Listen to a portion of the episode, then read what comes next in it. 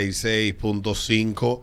Ayer, mientras yo veía el discurso del presidente, yo me preguntaba mientras lo veía si fue que nosotros todos, de repente, de a partir del 16 de agosto, nacimos, nos generamos espontáneamente en un mundo ideal, en un mundo de maravilla, que ha sido un mundo que nos ha provisto el gobierno del PRM y de Luis Abinader. ¿Por qué?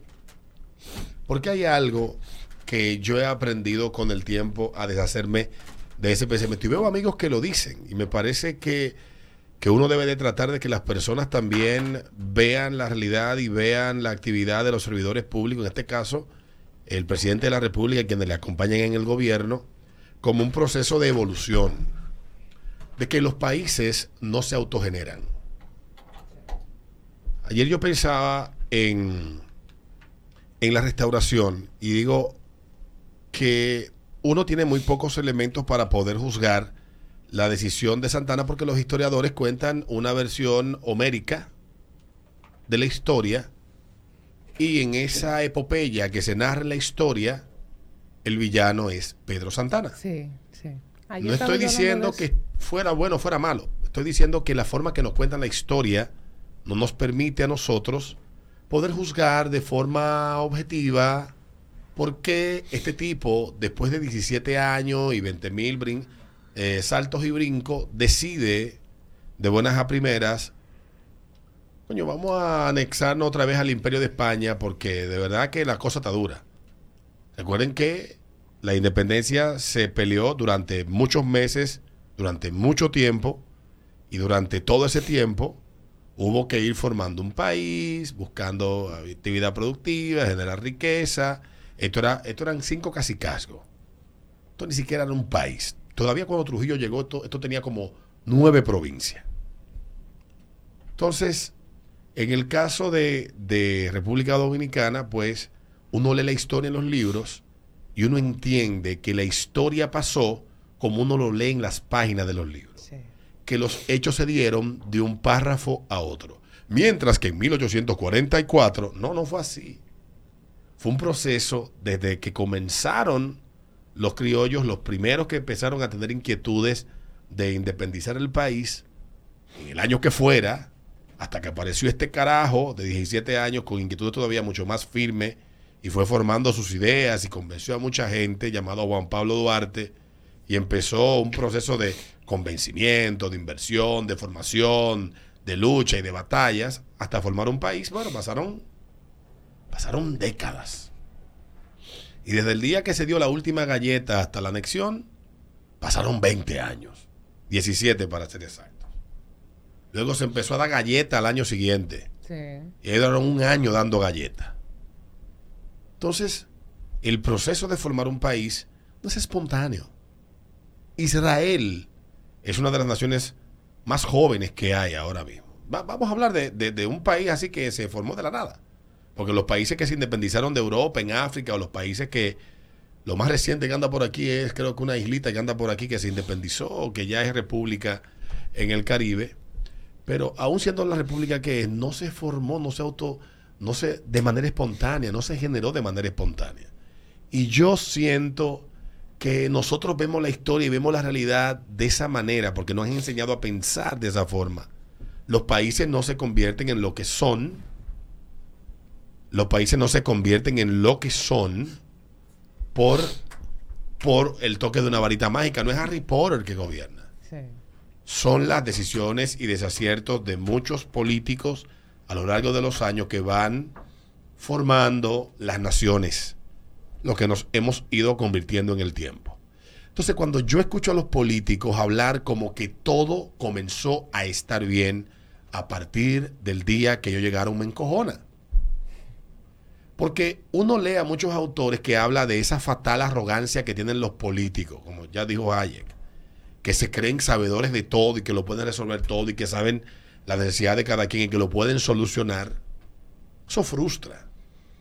Es una, yo siento que son discursos de, de, populachero, populista, de visión corta, que satisfacen al fanático y que al final ese mismo fanático cuando se da cuenta de que este mago, de que este genio, no es tal cosa, termina lleno de frustración.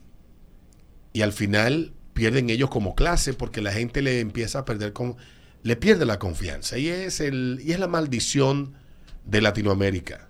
Ciertamente lo que somos es proceso de muchos años, de mucha lucha, de mucho sacrificio, de mucha gente buena y también de mucha gente mala, con buenas intenciones y con malas intenciones, que han robado y otros que no han prevaricado ni han robado en la posición, y hemos ido mejorando con el tiempo. Pero no es la obra de un solo hombre. Ni es que un solo hombre nos va a convertir en el sueño que tenemos. Tal vez mucha gente no se da cuenta, porque constantemente, lo dije en el 2019 y lo repito ahora, el principal insumo que tiene un político para ganar el favor del elector es el pesimismo. En la medida que la semilla del pesimismo germine en la mente y el corazón de la gente, siempre habrá un político que le pueda vender el remedio para poder solucionar ese sueño que tiene por cumplir en su mente. Quizás mucha gente no se da cuenta que hoy vive en el país que soñaba cuando tenía 20 años y hoy tiene 50 y no se da cuenta. Porque ha caído en el vicio y en la vorágine del pesimismo. Y es lo que me molesta a mí, en cierta medida, cuando veo discursos de, los, de todos, de que todo estaba mal hasta que llegué yo. Nadie hizo nada bien. Ahora, yo sí lo estoy haciendo bien. Yo soy el genio. El tolete soy yo. Lo demás son un grupo de... Nadie hizo nada. Yo soy la pámpara. Y aparece un grupo de focas que lo aplaude. Y este mensaje se repite en la radio. No, es mentira. Usted está haciendo cosas que son destacables, ciertamente. Y eso se le puede decir al presidente actual. Pero usted ha hecho muy poco con todo lo que ha recibido. Ha hecho muy poco con todo lo que usted ha recibido. Lo repito. Y si hoy puede exhibir mucho, es porque en el pasado otros hicieron bastante, hicieron lo suficiente y lo hicieron bien. Y la gente debe de sacarse de la cabeza de que aquí siempre no han gobernado gente que es mala. Porque en el maldito carro del año que tú andas, no cayó del cielo.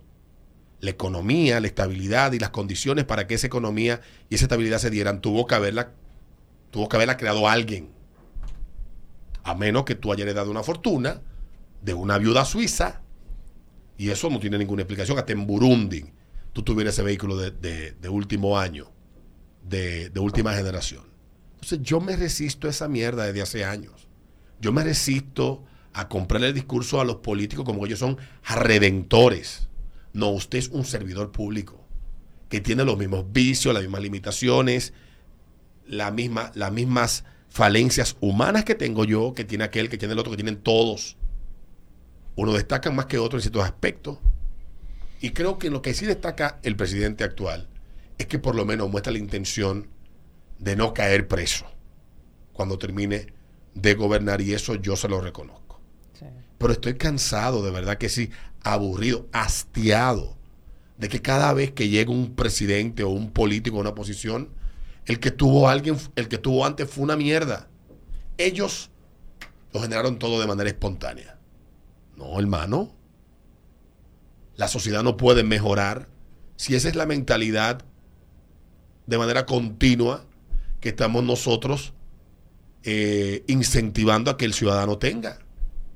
Yo me resisto a ser parte de ese grupo de personas y tengo años diciéndolo. Yo me desmonté de ese tren del pesimismo de ese tren de pensar que porque al del frente le va bien, a mí tiene que irme bien porque yo, él vive frente mío, tiene que irme, ¿qué estoy haciendo yo para que me vaya bien? No estoy diciendo que en el pasado hayamos tenido santos gobernando o que no hayan habido pasado, que no hayan pasado 20 mil diabluras. No estoy diciendo eso.